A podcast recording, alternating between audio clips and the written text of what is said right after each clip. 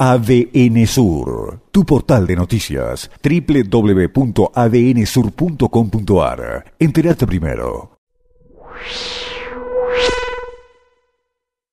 Chubut, el último en enterarse.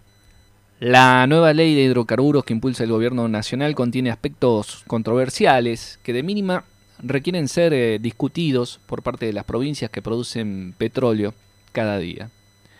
Pese a que desde la Secretaría de Energía de la Nación se ha negado la copia de un borrador de este proyecto a autoridades del área de hidrocarburos de la provincia, eh, como también a los referentes sindicales de todo el país y a otras autoridades también del resto de las provincias productoras, eh, ya circula copia del proyecto en varios ámbitos, ¿sabe de dónde? De Capital Federal.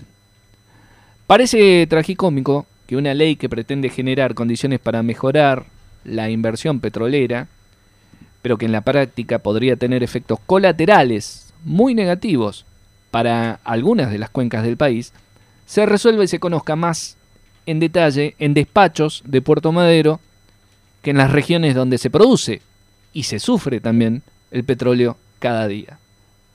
Aun cuando haya aspectos que puedan resultar seguramente positivos para algunas regiones, como el área de Vaca Muerta en la cuenca neuquina, se necesita verificar que no pase lo que se conoció hace solo un par de años cuando los recursos de aquella zona funcionaron como una aspiradora de inversiones, en detrimento, en perjuicio de las demás cuencas del país. El marco de las leyes petroleras vigentes atribuyen la propiedad de los hidrocarburos a las provincias dueñas del subsuelo en el que se extrae ese recurso.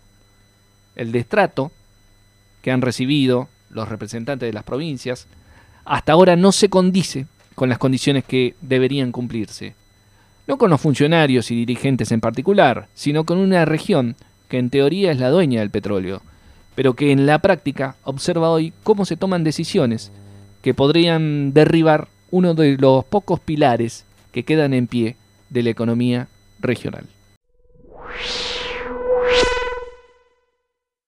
ADN Sur, tu portal de noticias, www.adnsur.com.ar. Entérate primero.